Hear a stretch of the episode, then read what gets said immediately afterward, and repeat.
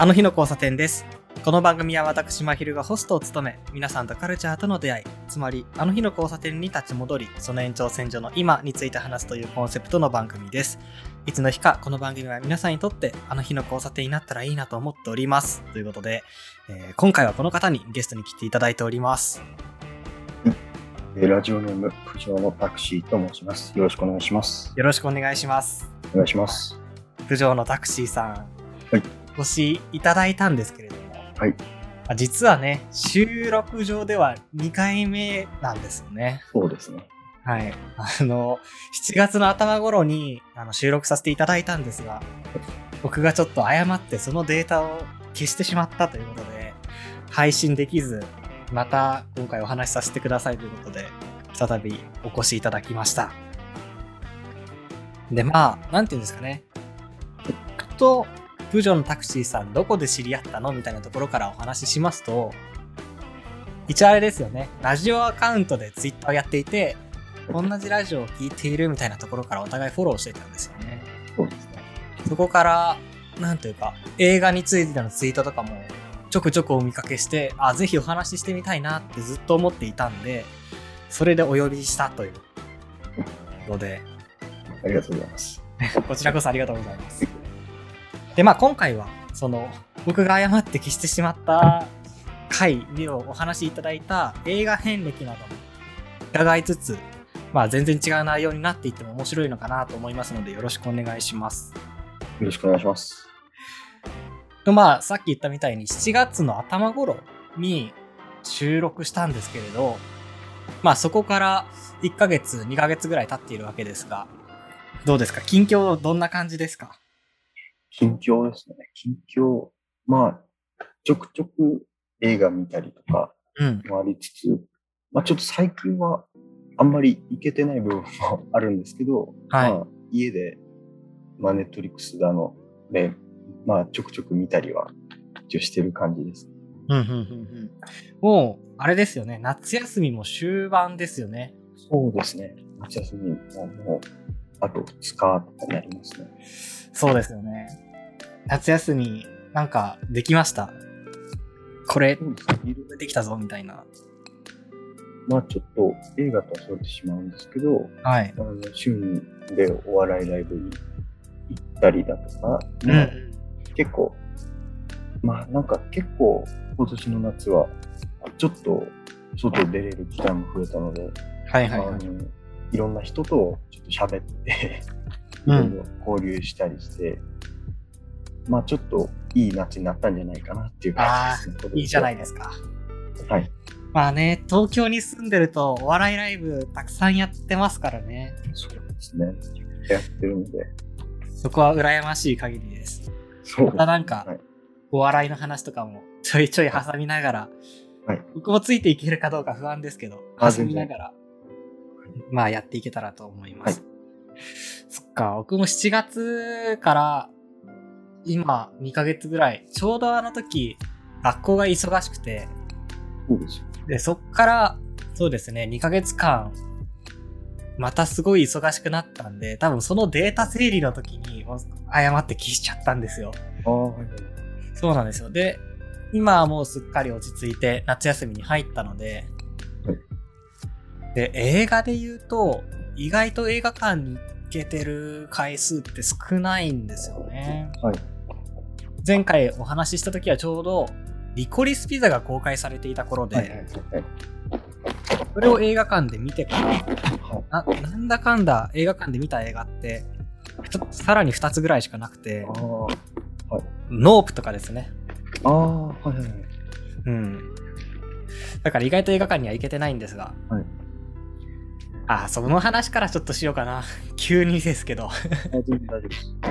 この夏、はい。意外と見る映画ないんじゃないかとか思ってたりするんですあけど、はいはいはいはい。どどうですか？いけてはないんですけど、うんうん。めちゃくちゃあるはあると思うんですよね。あるはありますはい。気になってる映画あります？これから公開でもうちょっと公開してるよっていうのでも。公開してる、まあちょっと待機作になるんですけど、はい。ブラッド・ピットのはいはいはいはい。ブレッド・トレインはまあ見に行こうかなと思ってあー見に行かなきゃですね、あれは。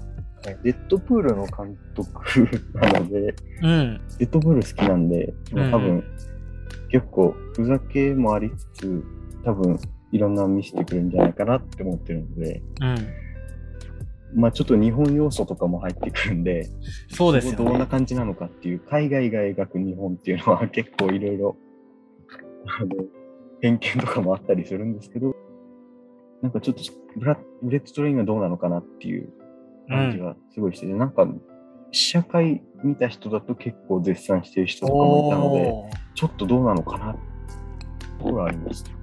ね、予告編とか見ていても、は日本に、確かに日本なんだけど、やっぱネオンサインでギラギラしてる日本っていう、なんか、そうですね。ね海海外が、というかアメリカが描く日本って結構ネオンサインギラギラしがちっていう、はい まさにそんな感じはしたんですけども、そうですねでも楽しみですよね。はい。これは結構楽しみですね。うんうんうん。9月の半ば頃でしたよね、確か。9月1日とかでしたね。本当ですか？もうすぐじゃないですか？もうすぐなんですよね。あ、それは見なきゃですね。はい。そっか。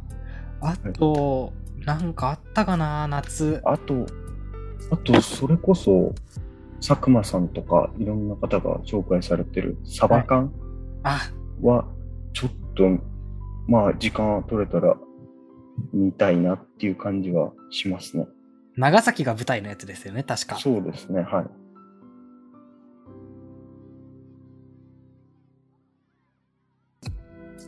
父親は昨日か今日か見に行くって言ってました。あ、そうなんですね。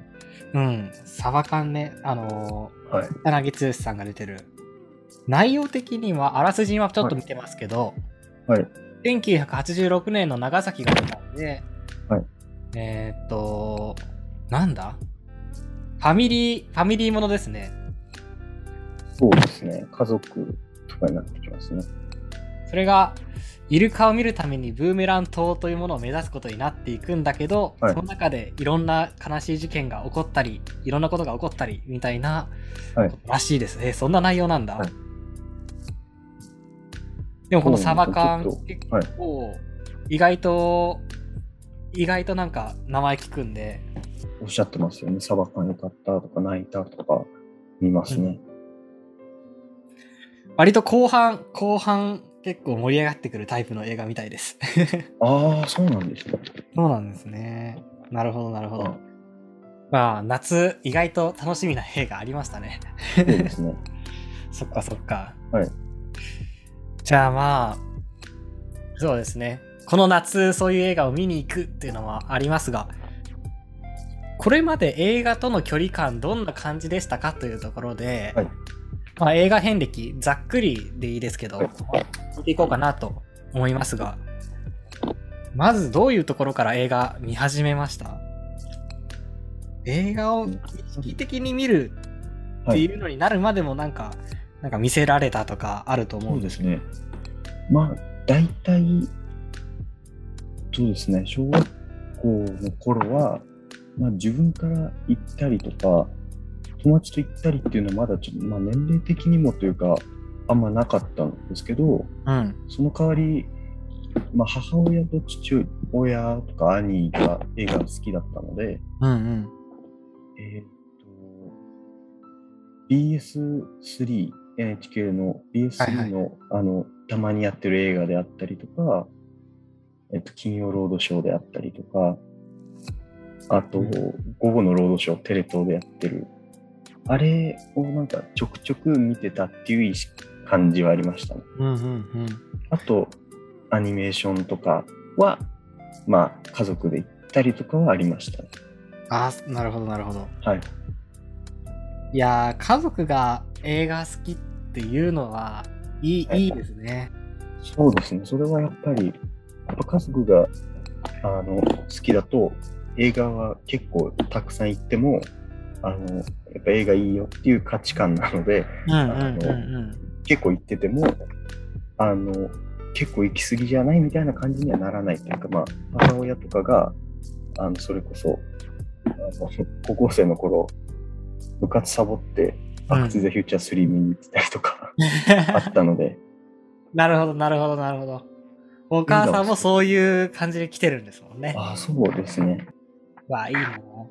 なんか、その、その価値観もそうですし、話が合うっていうのもそうだと思うんですけど、はいなんというか、僕がすごい思うのは、やっぱり親世代とか、まあ、兄の世代とかが映画が好きだったら、はい。なんて言うんですかね、その、父親が好きなもの、母親が好きなもの、兄が好きなものに、割と小さい時からアクセスできる。そうですね。はい。それがなんか大きいなと思うんですよね。はいうん。その影響でなんはいか、最初見始めてたりとかします、そうですね、多分。はい。やっぱり、まあ、その後にうん。中学1年生に上がった段階で、あの、それこそ BS3 の多分映画で、ジャッキー・チェンの映画がやるって聞いて、うん。まあそれこそ母親、両親が、まあ、あのその世代なので、うん。あのどんな映画なのかなって思ってみたら、結構めちゃくちゃアクションとかすごくて、うんちょっと衝撃で、あの実際にやってるんだっていうのがあったりして、いや、すごいですよ、ね。そこでちょっと惹かれてって感じですね。映画多分ジャッキー・チェンで多分自分から見ようみたいな。なるほど、なるほど。そっから、いろいろジャッキー・チェンの映画を掘っていくようになるっていう。テレビでやったり、それこそちょっとさっきそびれてしまったんですけど、あの、ツタヤが近くにあったので、はい。ツタヤで借りるっていう習慣が昔からあって、うん。それはそうですね、もう小学校ぐらい、幼稚園ぐらいの時からもやってたので、まあ家族で出会ったりとか、個人とかで映画見るって機会は、まあそのレンタルとかでだいぶ増えてて、で、さらにジャッキー・チェンにハマって、より深くなった感じですね。なるほど。その、ツタヤで借りる習慣って今も続いてます？ツタヤが今もう近辺になくなってしまって、あですよあね。の、もう多分自転車で1時間ぐらい来ないと いけないぐらいの場所になっちゃったりして、あの、ゲオもあったんですよ、近くに最う近。ん、うん、なんですけど、閉じちゃって、うん。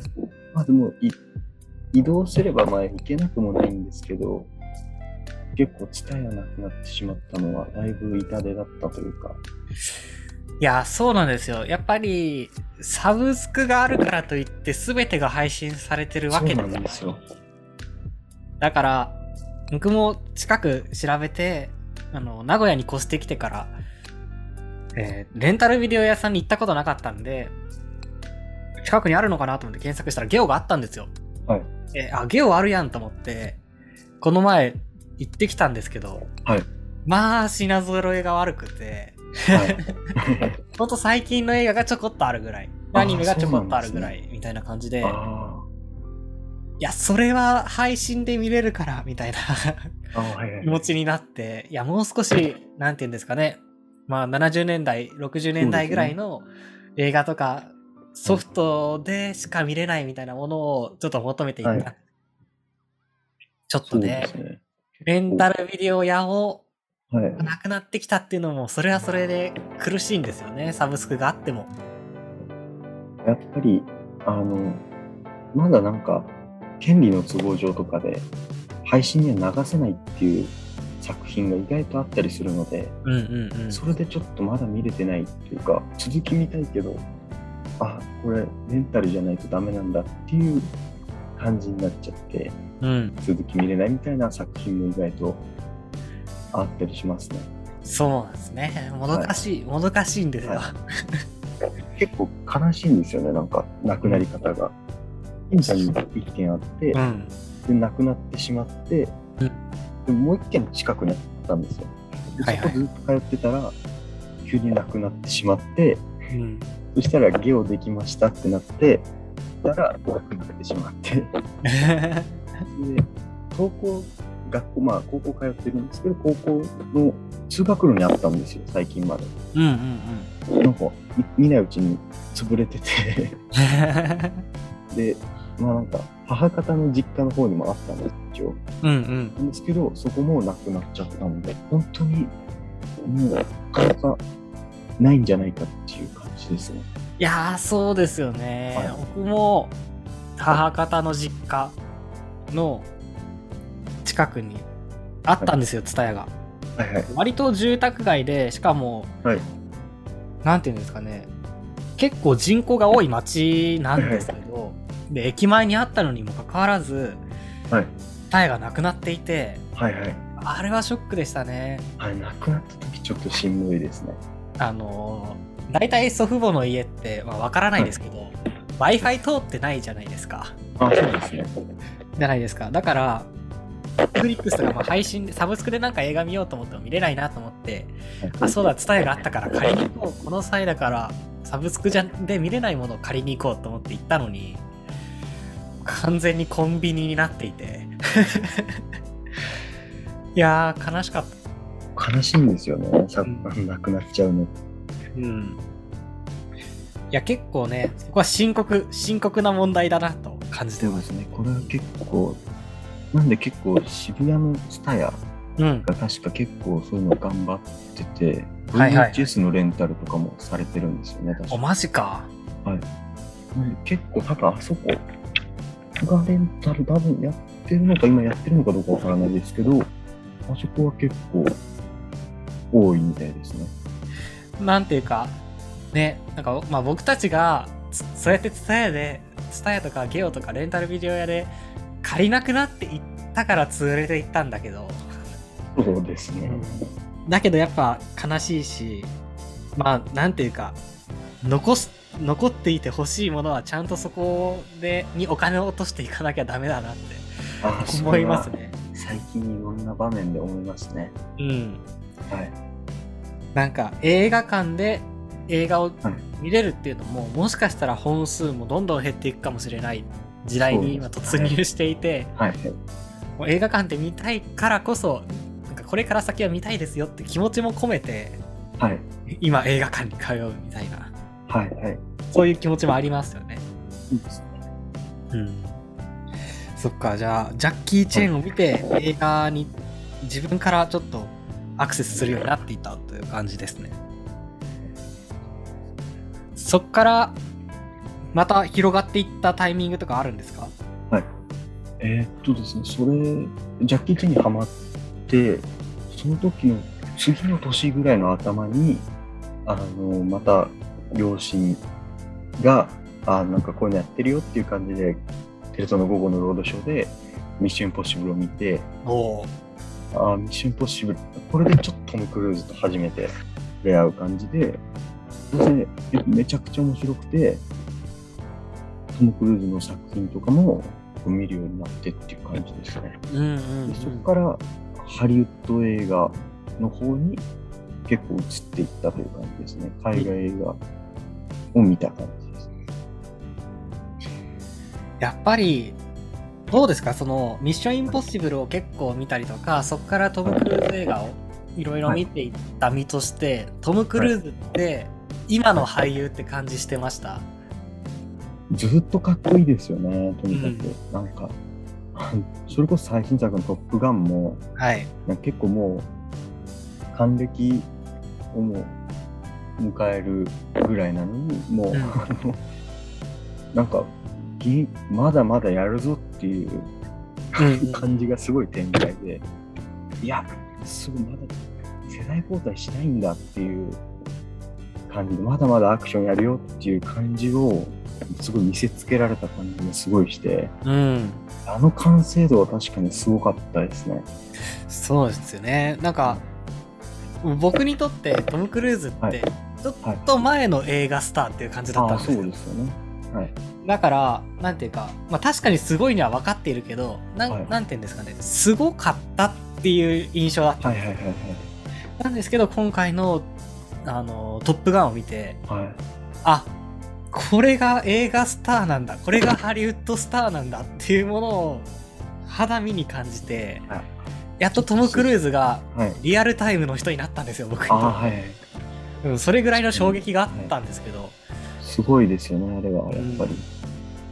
あのトム・クルーズは、なんか結構、まあなんか、こだわりもちゃんとあったりうん。する方なので、まあなんか、結構、いろいろ試行錯誤して、まあそもそもトップガンも、あの、1終わって好評だった段階で、続編を作ってなかったっていう、うん。あの、温めてたっていう感じで、あの、もともと続編とか作るのあんまり好きではない方だったらしいので、うんうんあの、それでなかったんですけど、まあ、そのおかげで、もうだいぶ温まって、すごい良作になりましたよね。うん。も面白いですけど、はい。うん。なんか、本当に叱るべき時にはい。作るなら、まあいいかな、みたいなぐらいで、その乗り気じゃなかったっていうのも聞きますし、なんていうか、消費したくなかったんでしょうね、そのはいトップガン一作目を。そうですね。だからこそ、割と金字塔として残ってるし、シリーズ重ねちゃうとね、なんかその中の一個みたいにもなっちゃうし、はいはい。なんかどっかで絶対こける時が来るじゃないですか。はいはい。だから、うん、そういう意味でも、それがうまくいっての今年、トップガンマーヴェリックだったなって思いますね。そうですね。あれは確かに、まあ、トム・クルーズ映画の中でも、まあ完成度っていう面で見ると、結構ずば抜けてた部分はああ、やっぱそうですたんじゃないかなっていう感じです。まあ、全部見れてるっていうわけではないですけど、まあ、うん見た中だと確かに完成度というものは、あとなんかトム・クルーズのキャリアにもああの照らし合わせて、あのもうなんかすごい、いや、トム・クルーズって結構、まあ、個人的になんですけど、うん。あのメインマンとかカクテルみたいな、あの若い感じのあのちょっとめちゃくちゃイケてる個人的にその時期がすごいイケてると思ってて、はいはいはいはい。その時の洋画のドラマ映画好きだったんですけどうん。トム・クルーズでなんか翻訳家の戸田さんもうん。なんかレインマンみたいなドラマ映画がトムでまた見たいっておっしゃってたんですけどうん。なんかトムはまだまだアクションいけるよっていう感じのアプローチが、いや、それでいて、トップガンってちょっとそういうメロドラマ的な要素も入ってくるじゃないですか。なんていうか、すごいはい80年代ぐらいの洋画見てるなーみたいなシーンというか、ああ、はいはい。実際にワンのオマージュシーンがたくさんあったんで、ですよねそ。うですよね。フラッシュバックとかがすごかったんで、だから、すごい印象的で。はい。そういうシーンも見せつつでもまだアクションでいけるぞと。そうですね。あの若さ異常ですよね。なんでちょっと今後やるミッションポッシブル2部作がちょっと楽しみだなっていう。2部作なんですか、次？はい、今回2部作なんですよね。2年連続公開だ。じゃあ、それに向けてちょっと僕も予習しとかないといけないな。多分、まあ多分き、いや、トップガン見た感じ、まだいけるかもしれないですけど、もしかしたらちょっともう今回のミッションポッシブル集大成にする可能性がうん、うん。あるので、多分あと宇宙で撮影してる何かが 多分ラストなのかなっていう感じはしますけど、まあなんかマーベリック見た感じだと、まだまだやるよっていう。うん。ちなみにまたこれ話それていっちゃうかもしれないんですけど、はい2つ、二つ聞きたいことがあって、はい。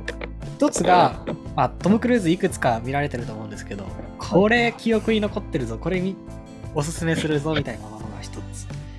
で、もう1個は、えっ、と、トム・クルーズってやっぱり俳優として強くて、はい。あの、トム・クルーズって名前ではい。観客呼べるじゃないですか。はいはい。そういう感じの俳優で今で言うと誰なんだろうみたいなの。あその2つちょっと聞きたいんですけどはい。まずトム・クルーズこれ記憶に残ってるぞみたいな映画あります？えーっと、やっぱレインマンのトム・クルーズがうんすごい好きで、うん。まあ、ダスティン・ホフマンと、はいはい。まあ、共演して。で、結構ダスティン・ホフマンの演技力に圧倒されながら、すごいめちゃくちゃあの頑張って。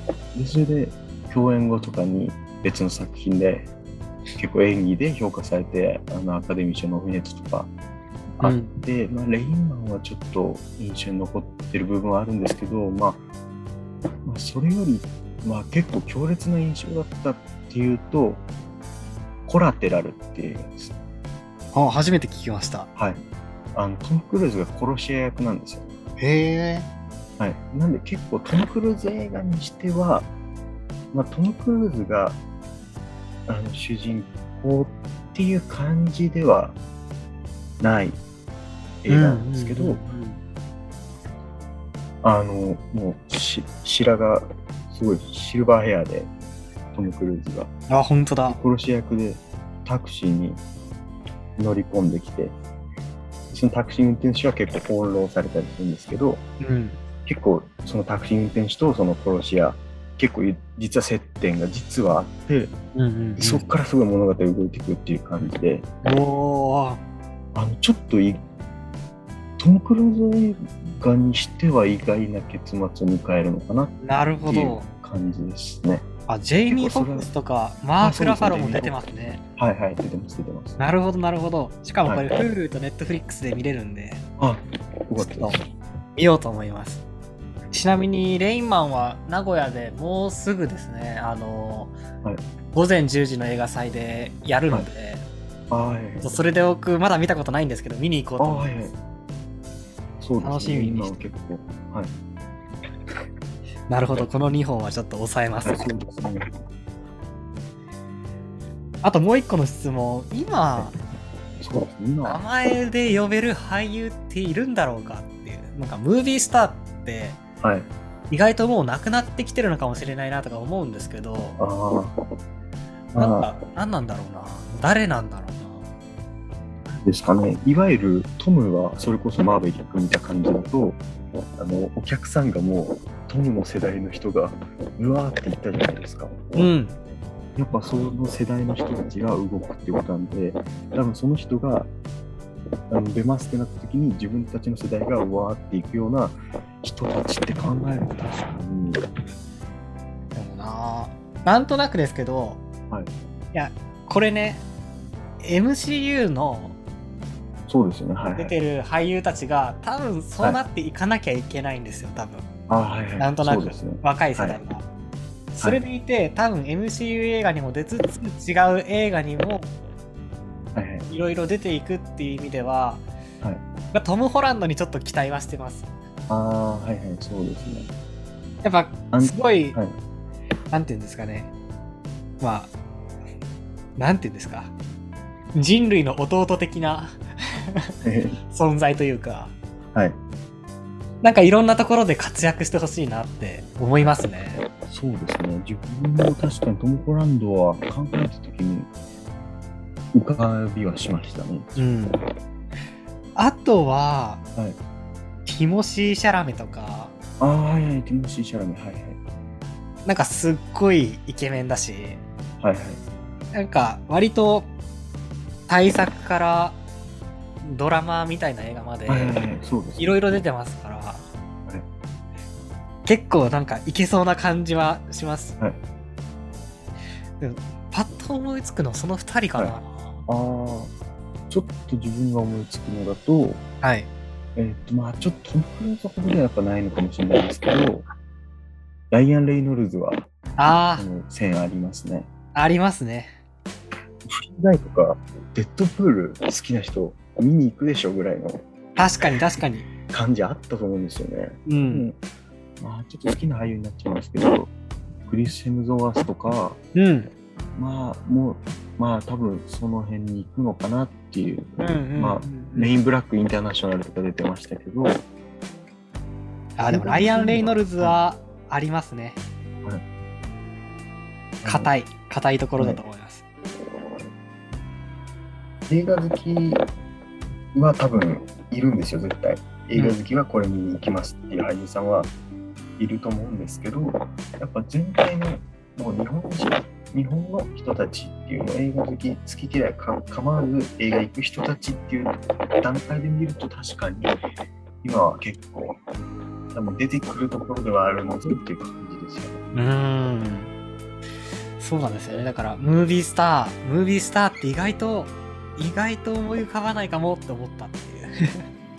まあちょっと自分がまだすごいたくさん映画見れてるってわけではないんで、ちょっとそれはまだわからないですけど、そうですね。うん。うんうんうんうん。そっか。でもそっからトム・クルーズ見て、いろいろ映画を見るようになってから、ハリウッド映画にさらに開けていったって感じなんですね。そっか。それで高校ぐらいになってもっと幅広い映画を見るようになっていくんですか？そうですね。ドキュメンタリー映画とか、うん。まあ、それこそ邦画とかを、まあ、ちょっと見る。まあ、日本映画が、えっと、日本映画の方がし一時期増えた時期があったで、海外からあの映画が来ないとか延期が増えたので、はいはい。コロナ禍日本映画あってからねはいそうですね。はい。日本映画を、まあ、見る機会が増えて、そこから結構、あ日本映画も全然、あの、なんか結構比較とかされたりとか意外とあると思うんですけど、なんか、あ見たときに、すごい自分の中で良くて、うん。あのそこから日本映画もいいろいろ見ていく感じになって、映画館に結構行くようになりましたね。なるほど。いやね、まあ、これ、前の収録の時も話しましたけど、はい。やっぱり、あの、大きいシネコンからミニシアターまで揃ってる東京っていうのは、はい本当羨ましいんですよね。そうですね。しかも割と同じ地域にはいあ。りますよね、いろんなタイプの映画館が。そうですね。新宿とかは結構大きいところからミニシアターまで幅広くあって、うん。まあ、下北沢とか行ってもありますし、あの、い大きい映画で上映が早く終わってしまったりするんですよ、その代わり。東京は結構。ああ、なるほど、なるほど。あの、映画がいっぱい入ってきてしまうので、うん。特に大作映画って長く上映するじゃないですか。トップはいガンだとか、コナンだとか、うん。上映しちゃうと、あの名作だけど、あの、上映関数が少ない映画がうん大きい映画館で上映しても、あの、ちょっと落とされていくというか、まあ、だんだん上映本数が減ってって、うん。なくなったりしてしまうんですけど、代わりに、あの、都内のちょっとミニシアターだとかが再上映というか、まあ、上映開始しますみたいな時間差でやったりするので、うん。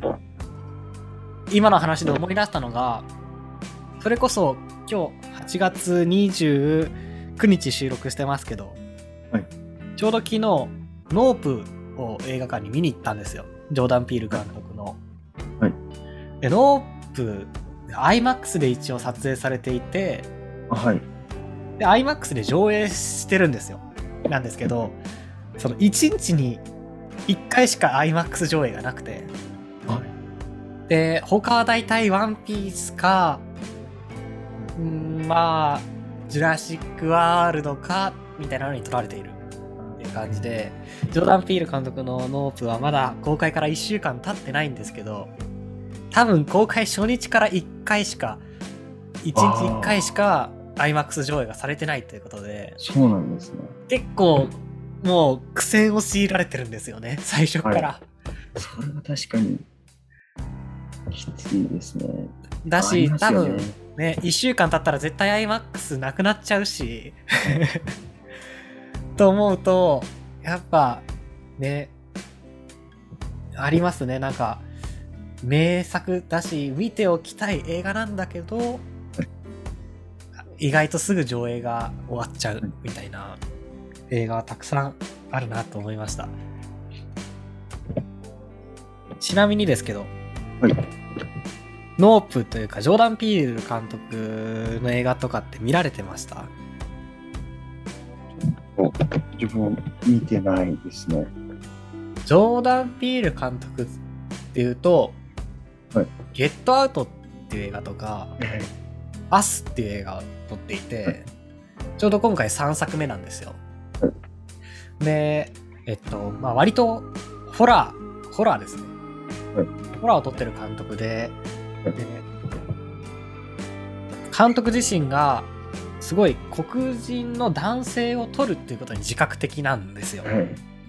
で、なんていうか、その、常に抑圧されていて、なんていうか、能動的に何かをするっていうことがもう、人種として制限されてきたっていうことに、自覚的で、すごいそういう主人公を描く。で、はいもう黒人として生きることの、なんていうんですかね、辛さというか、はい社会的な不条理とか、抑圧されてきたっていうことをホラーとして描くんですよ。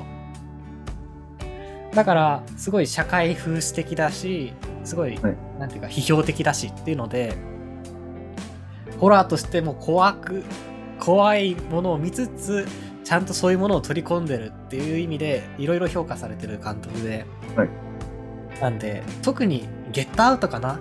見てほしいなってはいはい。思います。見たことありますか？ねゲットアウトないですね。今調べたんですけど、はい。ジョーダン・ピール監督の作品、やっぱ名前は、ゲットアウトだとか、ブラック・クランズマンとか、うん。アスとか、キャンディーマンとかうん。は、多分名前すごい聞いてたけど、多分見えてないっていう。はいはいはい。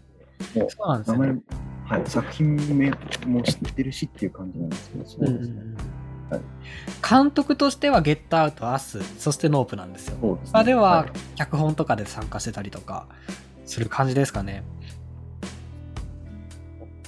なんですごいなんか知的な知的な映画だしはい、なんかねノープとか見てもあのーなんて言うんですかねヒーロー映画とかたくさんあったりとかはいする時代になんていうかあんま見ないタイプの映画を見たなっていう気持ちになれるからぜひぜひ、あのーはい。見てみてほしいところです。という感じで、まあ、最初、初回は、あのー映画遍歴みたいなものを、ちょっとざっくりですけど、ざっくり聞いていきましたが、えっと、一旦エピソードはここで切って、次回は、まあ、同じような話になっちゃうかもしれないですけど、ターニングポイントになった映画とか、まあ映画をどういう視点で見てるみたいな話をもう少し踏み込んでしていけたらなと思いますので、次回もよろしくお願いします。よろしくお願いします。